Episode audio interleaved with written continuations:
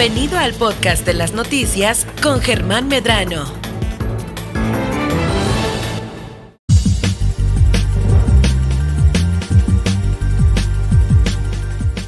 Y como cada semana nos vamos seguro a lo seguro con Olga Palacios y Laura Fong, quienes ya están listas y nos acompañan aquí en el estudio de Miles Noticias Baja California Sur. Bueno, pues chicas, eh, bienvenidas como, como cada semana aquí al estudio. Gracias por eh, acompañarnos. Olga, ¿qué tal? De vuelta. Hola Germán, sí, pues ahí con un tema de, salud tuve que desconectarme, pero ya estamos de regreso aquí, gusto en saludarte. Me parece muy bien también. Laura, ¿qué tal? Muy buenas tardes. Hola, ¿qué tal? Muy buenas tardes. Gracias, Germán, por recibirnos. Hemos estado hablando estos últimos programas sobre detalles importantes y el último con el que nos quedamos fue a veces eh, pues el tema de los deducibles y los reembolsos, ¿no? Cuando alguien ya está asegurado, pues bueno, eh, platícanos, Olga, eh, a qué se enfrenta esta persona una vez que ya le ocurre el siniestro y cuáles son los pasos más fáciles a seguir y los más cómodos, ¿no? Muy bien. Bueno, cuando una, una persona, un asegurado ya es consciente de cuáles son sus coberturas, cuáles son los alcances de su seguro, viene la parte de cómo reclamar un seguro de gastos médicos. Voy a ir al ah, mismo. Sí, porque a veces muchos quedamos enojados porque no, no, no vuelvo a comprar un seguro porque parece que están buscando no, pagar. Híjole. Esa es la frase que todos hemos dicho, me incluyo en alguna ocasión porque que esto, que el otro, que eh, faltó, dónde estuviste, a qué horas fue. Pues, sí, mira, Germán, hay una parte que siempre como que voy a regresar al mismo punto, como si pareciera a lo mejor disco rayado, pero lo que trasciende y lo que es, lo que marca la diferencia es la asesoría de quien le vende el seguro al, al cliente. Y vuelvo a repetir, no hay aseguradoras malas hay agentes, asesores que no son profesionales, que no se capacitan, que no se empapan de lo que implica en el tema de condiciones y funcionamiento de un seguro de gastos médicos. Es ahí cuando desafortunadamente el que es afectado es el cliente, ¿no? Y cuando de repente llega esa frustración, oye, ¿por qué no me pagaron? Porque la gente no le dijo que había tiempo de espera, porque la gente no le dijo que había exclusiones, porque la gente no le dijo cómo funcionaba un deducible a la hora de reclamar una enfermedad. El agente no le dijo que el seguro de gastos médicos mayor, como dice la palabra, es para un gasto que vaya a implicar el quebranto de la economía de una persona cuando esa persona se quiera atender en un hospital privado y no irá al seguro social o a un hospital público, ¿no? Entonces, ¿cuáles son las opciones, yendo al punto que estás diciendo ahorita, de cómo reclamaría una persona? Hay básicamente tres opciones para reclamar un seguro de gastos médicos, sin hablar del tema técnico del deducible, el coaseguro, que ah, luego lo tocaremos. ¿Cómo se reclama un seguro de gastos médicos? A través de tres opciones. Es el reembolso, que es como el, el más este familiar, el familiar para muchos clientes, ¿no? Pensar en que tengo que pagarlo yo y luego que la aseguradora me lo pague, ¿no? Reembolso. ¿Es lo que más ocurre? En la depende, fíjate, aquí depende de la aseguradora y depende de la gente y de las políticas del servicio del producto. Ejemplo, el producto que yo vendo con la aseguradora a la que represento, este producto busca por lo general siempre tratar de pagarle al cliente mediante el pago directo. ¿Por qué razón? ¿Qué es el pago directo? Que yo vaya con un proveedor de un servicio que me ofrece un hospital, un médico de la red, son hospitales y médicos de red, ¿no? Entonces, y que ese prestador, ese, ese, ese proveedor me preste el servicio a través de un convenio que tiene con la aseguradora. ¿Qué voy a pagar yo cuando me vayan a operar, cuando me vayan a hacer un procedimiento de un tratamiento crónico degenerativo catastrófico por muchos años? El deducible y el coaseguro. Y del resto se encarga la aseguradora con el proveedor de arreglar lo que, el resto de lo que tenga que pagar. ¿No? Lo ideal sería que padre que todo entrara en pago directo, pero no todo. Hay situaciones, emergencias médicas. No le pude hablar a mi asesor ni a la aseguradora porque estaba al peligro de morirme. Sí, claro. En, la línea de, en la línea de morirme, ¿no? Entonces aquí en esta parte pues es cuando definitivamente pues tendrá que irse un reembolso, no encontró el proveedor, no había un doctor de red y pues será reembolso en alguna ocasión pero buscamos de alguna manera que se pueda hacer por reembolso. Otra opción que hay, eh, bueno, vamos a, rectificar los pasos, reembolso, pago directo y programación de servicios. Ejemplo, me diagnostican cáncer. Yo gestiono, veo como aseguradora o agente que pueda programar un seguimiento de sesiones de quimioterapia si el proveedor tiene el servicio de quimioterapia. ¿Para qué? Para que mi cliente no... Imagínate cuánto dinero cuesta una quimioterapia y una radioterapia. Mucho, de manera privada, mucho si es subrogada por alguna institución, ¿no? Pública. Entonces, ese dinero lo puede esa, perdón, ese, esa programación de, de evento de tratamiento lo puede programar la aseguradora con el hospital para ver si tiene la infraestructura por ofrecer el servicio y que el cliente no desembolse 50, 30 mil. Imagínate estar pagando 50, 30 mil pesos todos los meses a reembolso. ¿Estás de acuerdo? No sí, no, te desequilibra, ¿no? Correcto. Entonces, básicamente existen esas tres opciones para reclamar. Eh, Laura, también sobre esto, cuando eh, me lo mencionaba Olga hace unos momentos, el tema de siempre tener a alguien, en este caso un experto en, seguros, al lado del asegurado, de la persona que compró la póliza. Eh, y me imagino que aquí la recomendación es acercarse a una compañía y no tanto a veces estas que estos seguros que te venden en un cajero o pues eh, en un, en un en un corresponsal, que en este caso puede ser un banco, ¿no? Porque pues el banco es banco y no es una compañía aseguradora. Tiene también seguros, pero eh, muy difícilmente va a tener una atención personalizada. Yo creo que por ahí se puede empezar a eh, escoger muy bien cómo iniciar tu plan de seguros. Sí, efectivamente. Nos hemos visto, eh, em, ¿cómo se puede decir?, enrolados como agentes en el caso en el que el cliente dice, bueno, ya contraté, estoy asegurado, me ha pasado muchas veces, que tienen seguro de gastos médicos mayores por parte de un banco. ¿A poco? Ajá. Entonces, al momento de alguna reclamación, eh, pues hay ciertas exclusiones, ciertas, eh, ¿cómo se puede decir?, este em, con condiciones, cláusulas. En las cuales sí aplica y no aplica, sobre todo cuando ya está enfermo con enfermedades preexistentes. Y bueno, los montos a los que puede eh, ascender algún gasto erogado, pues son excesivos. Entonces, en este caso, pues el banco sí te da los lineamientos, te da las características, pero no las explican. Al momento de llegar al hospital y hacer una reclamación, es el dolor de cabeza del cliente y es cuando muchas de las veces dicen no sirven los seguros principalmente por esa vía, por comprarlos en bancos, así. Sí, sí, Otra situación especial también es cuando nos encontramos con seguros de gastos médicos colectivos.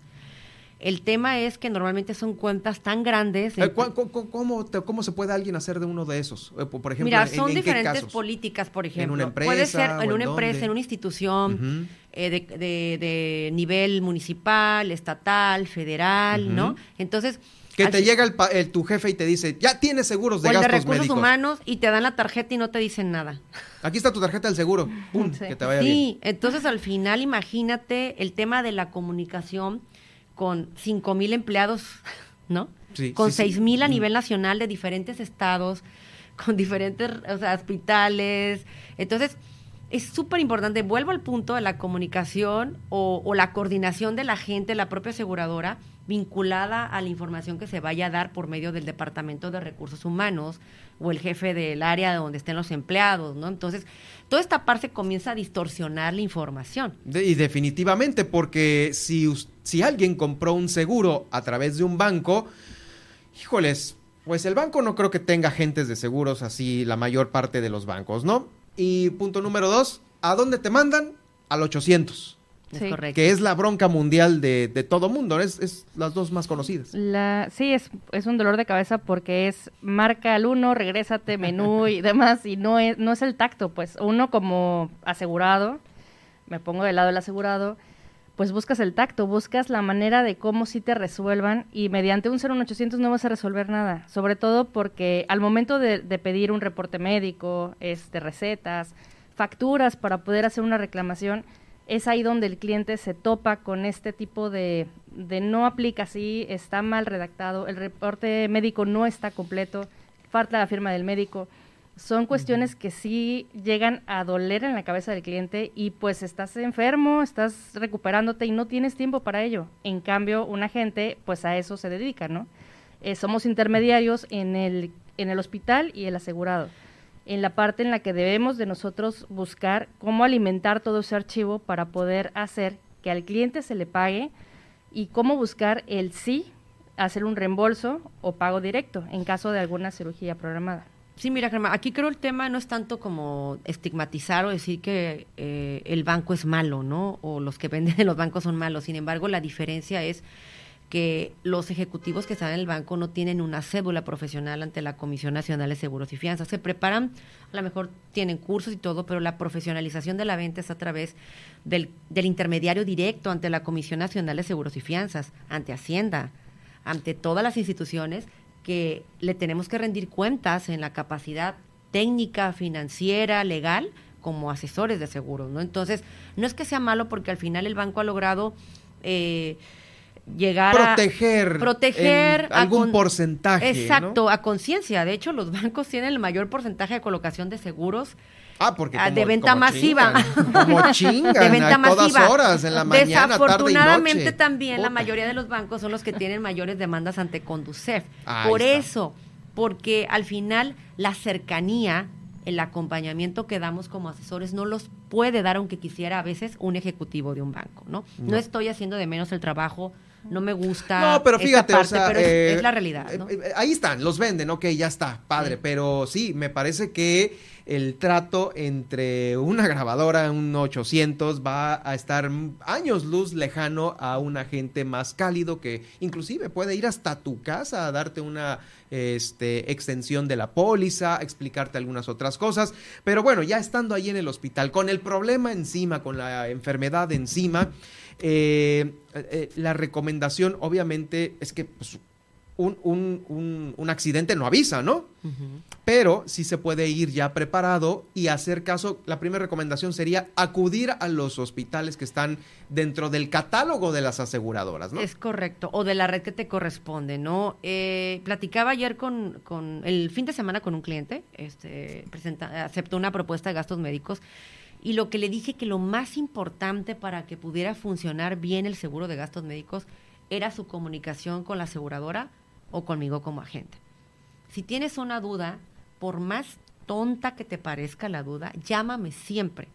Llama a la compañía cuando puedas hacerlo. Hay situaciones que no me vas a poder avisar porque vas a tener una emergencia médica y no vas a tener oportunidad ni de llamarme. Uh -huh. Pero cuando puedas hacerlo, hazlo. Yo te voy a ayudar en la aseguradora a eficientar y mejorar el servicio y la calidad del proveedor. Porque es otro tema, ¿eh? La parte de que a veces los proveedores nos entorpecen a veces la propia atención del asegurado. A ver, eh, proveedores, recordamos hospitales. cómo... Hospitales. Lo que pasa es que nos encontramos con una situación que no todos los hospitales están preparados para conocer las condiciones de servicio que ofrece cada aseguradora, cada producto, uh -huh. ¿no?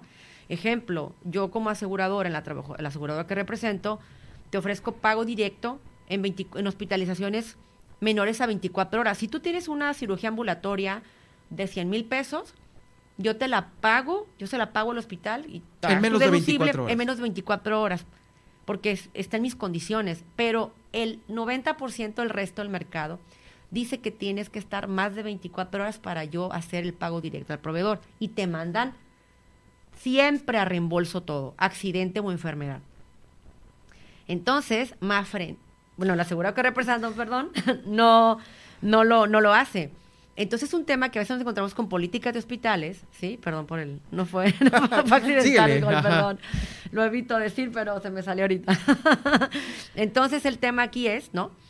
Que se encuentra el proveedor que agarra parejo y, de, y, me manda de regreso a un cliente o me llama el cliente, oye, Olga, no me quieren aceptar lo que tú me dijiste cuando me vendiste el producto. Y ahí es gestionar, intervenir por el cliente. Sí, oye, claro. proveedor, o sea, la bronca te la tienes que aventar tú como Sí, agente. hablas al call center de la aseguradora, oye, ¿qué está pasando? Hablas a tu, a tu coordinación. Es hacer un enlace con todo, ¿no? Para ayudar al cliente y abogar por el cliente, no convertirnos en el enemigo o el verdugo del cliente, la, la propia aseguradora. Sí, porque ¿no? justamente acaban muchos, eh, acabamos a veces muchos de que, híjoles, no vuelvo a contratar con fulana o perengana sí, empresa, ¿no? Claro, es correcto.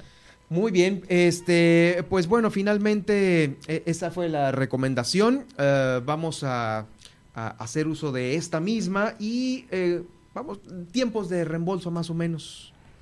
Eh, los tiempos de reembolso dependen muchísimo de que se tenga toda la documentación eh, completa. Si falta algo, un reporte médico, alguna firma, alguna factura, alguna receta que ampare el estudio que da el médico, no vamos a poder hacer un reembolso. Generalmente, teniendo ya todo completito, eh, varían los tiempos, pero vamos a ponerle 15 días.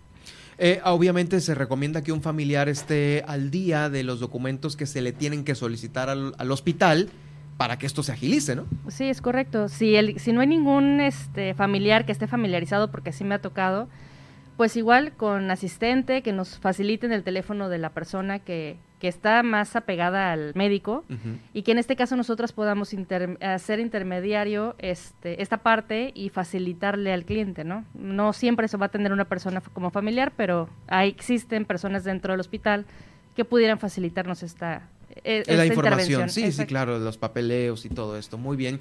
Pues ahí está, les quiero agradecer de nueva cuenta el haber estado esta tarde con esta interesante entrevista sobre eh, la manera en... Eh, realizar una reclamación de gastos médicos, los deducibles y los reembolsos. Todavía hay muchas historias y, más temas que vamos a tratar la próxima semana. Gracias, Olga. Gracias, Germán. Saludos a todos y gracias, Laura. gracias. Eh, ¿A dónde las localizan? Ok, en mi caso, este 612 14 949 75 en redes sociales estoy como Olga Palacios. Y mi celular eh, 612 183 1187 Laura Aguilar y mi página es en Facebook Seguros FNG. Pues ahí está la información para ustedes que eh, pues nos están acompañando esta tarde. El podcast el podcast de esta interesante entrevista ya eh, estará en unos momentos más en las plataformas que usted ya conoce de Facebook, Spotify, iHeartRadio, TuneIn, Alexa y Seno.fm. Continuamos con más ya con el resumen para eh, cerrar con broche de oro esta emisión.